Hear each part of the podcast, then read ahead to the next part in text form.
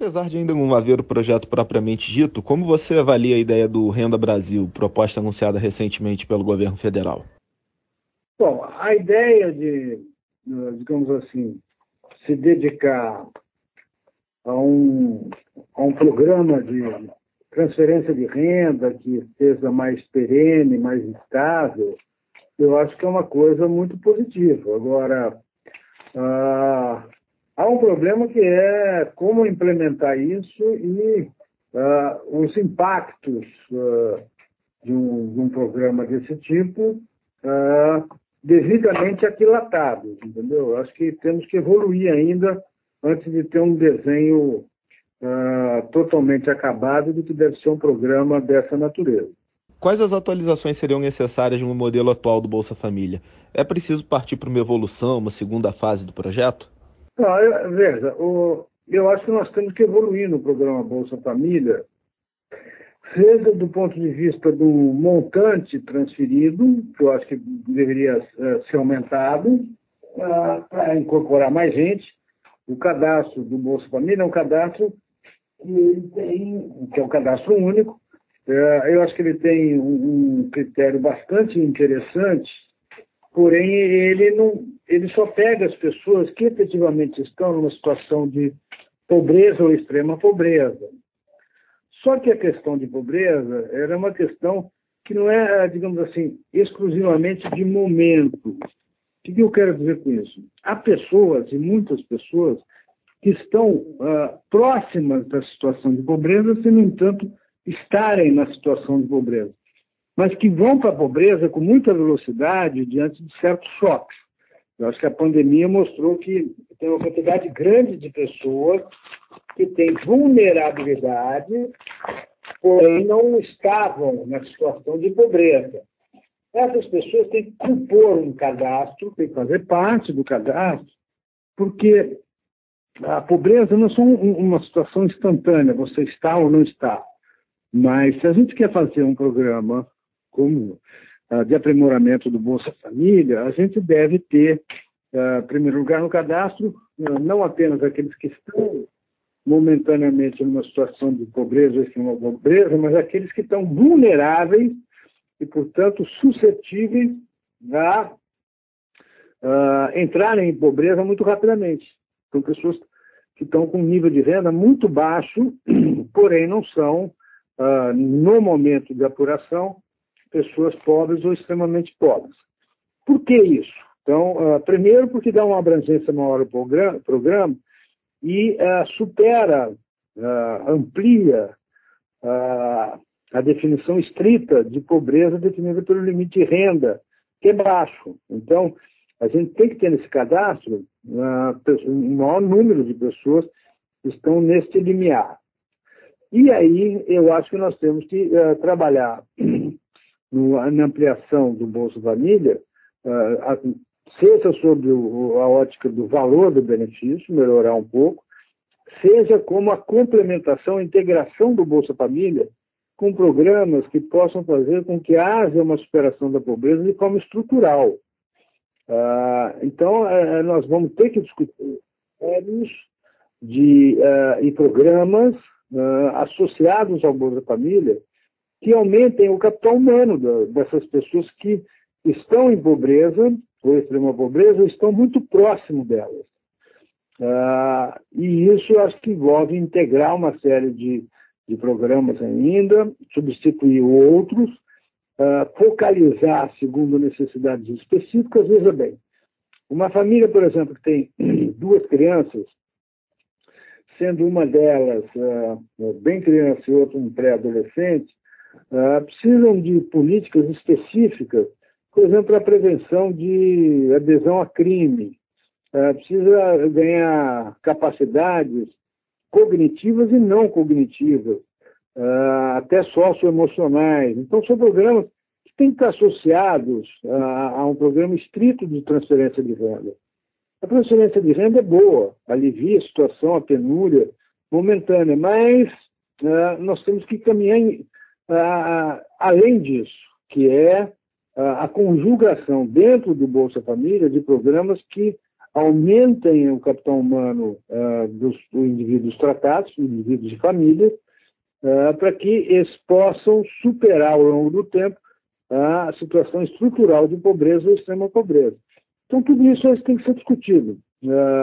E deve ser discutido também, obviamente, se a gente pensa em ampliação do valor e do gasto com Bolsa Família, onde cortar. E aí envolve uma discussão muito importante, que é de eficiência e de efetividade dos programas sociais no Brasil, que são muitos, são muitos, são muitos programas sociais, muitos dos quais sem qualquer avaliação e com um forte sentimento de que eles são absolutamente inócuos, desfocados e não produzem resultados compatíveis com o gasto que têm. Uma das propostas aí ventiladas com o programa Renda Brasil é a junção de outros projetos, como a criação de um voucher que possibilitaria as famílias matricular os filhos em creches. Como você analisa esse tipo de política pública? É, eu acho muito boa, muito boa a ideia. Temos que, de novo, uh, o voucher é uma coisa boa, porque dá liberdade para os pais, para a família, escolher uh, melhores opções, aquelas que são mais convenientes, mais próximas de casa, enfim, uh, de uh, inclusão das suas crianças no programa de creche. Isso é importante, isso é importante, uma medida eficiente e, além do mais, é uma medida relativamente mais barata. Por quê? Porque não exige a instalação pelo poder público de criar prédios para creche, contratar funcionários públicos que são especialmente caros vis-à-vis -vis ao trabalhador da iniciativa privada. E o que é importante nessa medida, essa é uma boa medida, é que ele está focado ah, no outcome, no resultado efetivo da política. Então, não importa para um pai de família, um chefe de família, se a creche é estatal, dada pelo governo, ou se é uma creche privada tá, custeada por um, por um voucher. O que é importante é que esse pai, essa mãe de família, tenha a possibilidade de pôr seu filho numa creche. Não importa qual seja essa creche. O Brasil, lamentavelmente, na nossa cultura, houve uma confusão, que é uma confusão importante, e que polui o debate que é a, a distinção de duas palavras diferentes: público e estatal. Uma coisa é ser público, ou seja, tem um caráter de ser geral para a população. Uma outra coisa é ser estatal. Então, você pode ter, por exemplo, saúde pública com provisão de serviços privados. O transporte público, por exemplo, é assim. Na grande maioria das cidades do Brasil, você tem transporte público, com subsídios, muitas vezes, às passagens, e, porém, a provisão disso é privada. Isso é importante. A provisão do serviço é privado. Então, mas no Brasil se confundiu público com estatal. Não tem nada a ver uma coisa com outra.